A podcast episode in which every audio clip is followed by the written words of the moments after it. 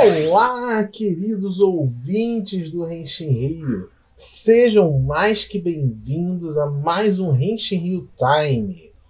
Aqui quem fala com vocês é o Wilson e essa semana vamos falar de Kira Major e na sequência vai vir o William comentando sobre a mais nova série da franquia Garo, Garo vs Road ou Garo versus a rodovia, como eu gosto de, de chamar em tradução literal. É, mas antes de começar, vamos dar aqueles recadinhos básicos que a gente sempre traz aqui de forma bem rápida. Você pode acompanhar o Renshin Rio nas redes sociais pelo arroba Rio, tanto no Twitter, Instagram e Facebook. Além disso, temos o nosso servidor do Discord, cujo link para poderem entrar vai estar sempre junto com os nossos posts de lançamento dos episódios, tanto do episódio regular quanto do Henshin Rio Time. Por isso é muito importante que vocês nos sigam nas nossas redes sociais para poder ficar sempre por dentro de todas as novidades que a gente está trazendo, é, notícias que a gente traz sobre Tokusatsu e, claro, saber quando a gente lança episódios novos. E para nos escutar, estamos em diversas plataformas: Spotify, Apple Podcast, iTunes, temos o nosso canal RSS e estamos hospedados no Anchor Podcast. Sem mais delongas, vamos falar sobre o episódio 6 de Machine Sentai Kira Major. Kira Major! Continuando a tradição de Super Sentai de a cada episódio falar um pouco mais sobre os personagens que compõem o time. Essa semana tivemos a oportunidade de ver a Sayo, a Kiramei Pink, brilhar. Já que o Igor não está aqui, alguém tem que fazer a função de fazer trocadilho besta assim, né? Desculpa, Igor, roubar o seu papel. É, a gente é aprofundado em como a personagem dela é uma médica cirurgiã super competente, habilidosa, que, independente da dificuldade, ela consegue fazer milagres ali na mesa de cirurgia. E na ocasião em que isso estava sendo demonstrado, ela estava cuidando de um parente, um conhecido lá do comandante Muriou. Contando a experiência, contando como é que foi a, cirurgia para os colegas Kiramedia lá na base. O Shigeru, ele apontou, enquanto ela contava a experiência dela lá e tal, que a Sayo ela se sente muito mais motivada quando ela está numa situação de vida ou morte com o paciente. E por alguma razão ela não fica muito contente com, com essa observação dele e chega até a agredir o cara. Ela bate nele, dá uma chave nele assim. E sai até um pouco dessa imagem madura e tranquila que ela geralmente passa ali no grupo. Enquanto isso, como né, não pode faltar, temos um novo monstro atacando a cidade. É o Jamen Câmera Digital. é um. Mantendo o padrão de era show de monstros da semana, em que é um cara fantasiado com um cabeção temático. Ele está sequestrando pessoas de uma forma bem bizarra. Ele tipo, tira foto da pessoa, aí ela é transportada para algum tipo de dimensão paralela. E quando os Kiramedia vão lá enfrentar o cara, tanto o Blue quanto a Green são capturados. Não contente a esse problema, o Gauss aparece novamente com seu trem dinossauro e acaba atingindo a Sayo, que quando cai no chão ela bate com a cabeça numa pedra e ela tem amnésia. Sim, pessoal, temos um episódio de amnésia. Agora o Juro e o Tametomo tem que tomar conta da Saio, porque a, amnésia que ela teve fez ela achar que tem 5 anos de idade novamente. Tudo isso é um pano de fundo para construir um cenário em que vamos aprender sobre as origens dela. Aparentemente, quando pequena, ela era uma criança bem medrosa, bem chorosa. O Juro consegue fazer com que a Saio ela leve ele até um antigo dojo que ela treinava quando era pequena. E aí temos o primeiro cameo de Kira Media. Isso sim, isso sim foi bem legal.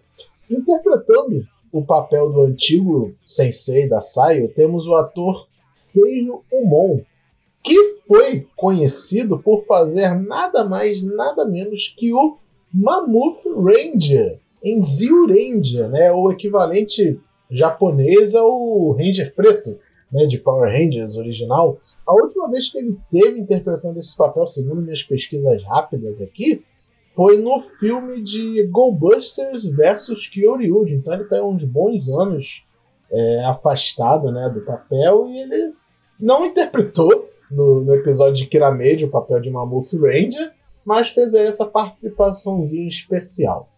Algo que está bem frequente né, nas séries Super Sentai, até Kamen Rider dos últimos anos, de estar tá sempre trazendo um pessoalzinho e tal. Em Rio Soji a gente teve bastante participação de vários atores de Kamen Rider e em Zero One a gente teve bastante participação de atores de Super Sentai.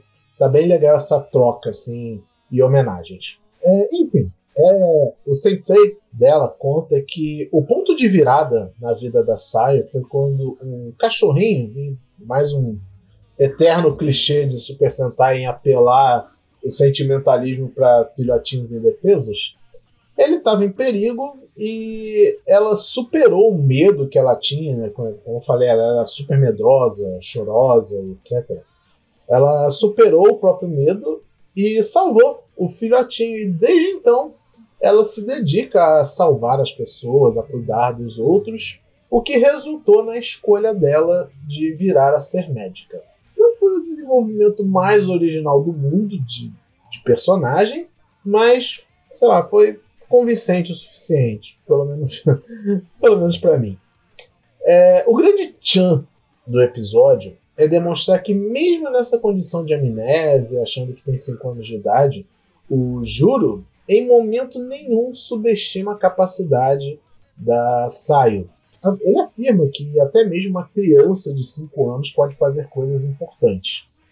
Foi uma mensagem legal, de que não devemos menosprezar a capacidade das pessoas. E eu acho que fica aí uma entrelinhas, né, uma mensagem sobre tipo, ah, não importa se a pessoa tem, sei lá, algum tipo de deficiência, algum tipo de incapacidade, todo mundo tem uma função, todo mundo pode ser proativo é, em relação às suas limitações. Uma, sei lá, uma mensagem legal. Eu, eu gostei. Ficou, ficou bonitinho. É, quero destacar também e dar meus parabéns à produção pelo timing perfeito que eles tiveram. No Japão está na primavera, atualmente. E está rolando o famoso evento Desabrochar das Sakuras, que fica lá as árvores lindas e maravilhosas, igual a gente vê em anime, né? O que gerou um cenário maravilhoso de lindo e natural, combinando com a temática do episódio, que era né, destacar a personagem rosa. Então, teve a, a cena de Henshin solo dela, que foi no meio das Sakuras. Foi muito bonito. E fora isso, durante todo o episódio tinha várias é, edições e fotografias muito bonitas do cenário. Nossa, ficou, ficou perfeito, perfeito. Parabéns, Toei, pela escolha precisa do momento de contar a história da Kiramei Pink com o, o ambiente natural. Enfim, o resto do episódio caímos na velha fórmula e nada demais a comentar aqui, né? Monstro gigante aparece, usa os mecha, show off dos brinquedos novos que foi exibido no episódio anterior. E, claro, no final de tudo, a Saio volta ao normal e tudo fica bonitinho e legal com a equipe. E é isso, galera. Isso é o que eu tenho a dizer sobre o episódio 6 de Kira Major. Espero que vocês tenham gostado do episódio. Comentem aí com a gente nas redes sociais e principalmente lá no Discord o que vocês acharam do episódio. E agora eu passo o microfone para o William, que vai falar pra gente um pouquinho de Garo vs Road, episódio 2. Vai daí, William.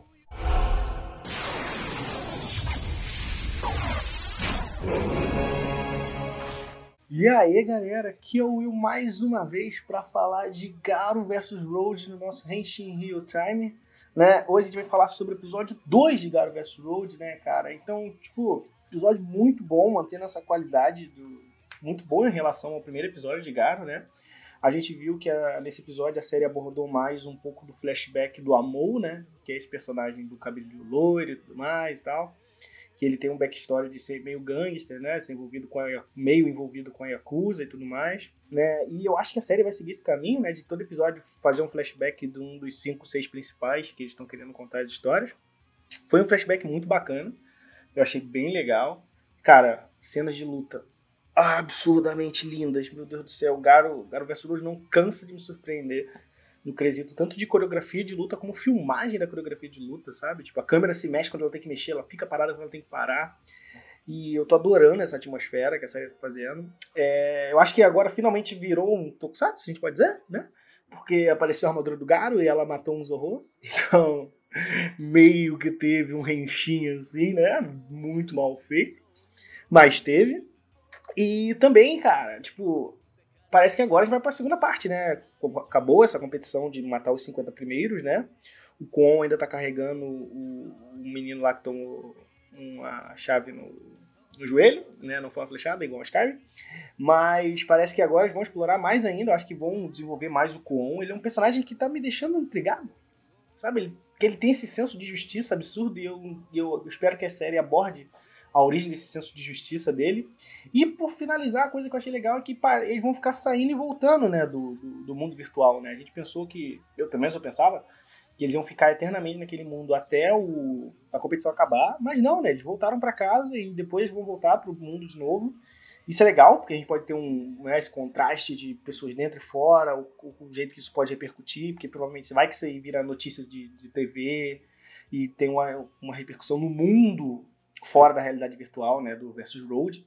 Então, tem muito pano para eles expandirem esse universo aí, né? Então, é, mais uma vez, foi um ótimo episódio. Eu acho que foi, ele expandiu ainda mais as coisas que foram apresentadas no primeiro, e é o que é um episódio seguinte tem que fazer.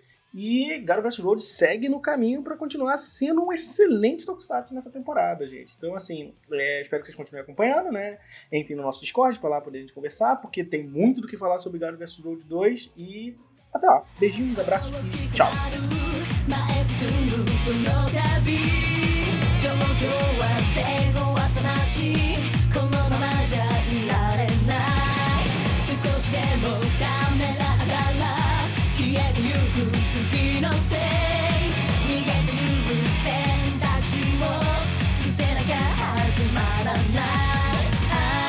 速度を